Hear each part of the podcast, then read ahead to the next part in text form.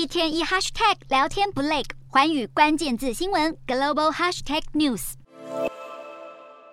楼房屋顶被炸出一个大窟窿，还有建筑在空袭过后只剩下断垣残壁。俄罗斯加紧轰炸乌克兰，对于居住在乌东前线的居民来说，这些满目疮痍的画面简直已经成为日常景象。俄军近期才朝乌克兰发射七十多枚飞弹，目的是要破坏乌克兰的电力设施。除此之外，乌克兰军方司令也表示，敌军还持续聚焦轰炸东部的顿内茨克地区。由于俄罗斯总统普丁即将拜访白俄罗斯，外界担忧莫斯科可能发动新一波攻势，并且从白俄罗罗斯的边界进攻。面对这些永无止境的攻击，乌克兰总统泽伦斯基无所畏惧，誓言要捍卫乌克兰国土到底。俄罗斯上一轮大规模空袭造成首都基辅和第二大城哈尔科夫都陷入停电。乌克兰国家能源公司声称，破坏程度比以往都还要大，许多民众被迫在没有暖气和自来水的情况下，忍受摄氏低于零度的气温。基辅的地铁甚至一度停驶。随着当局进行抢修，基辅市长克里契科最新宣布，地铁服务和供水已经陆续重启，供暖系统也已经全面恢复。只是俄罗斯飞弹不知何时还会再次来袭，民众对于水电暖气的供应能维持多久，完全没有把握。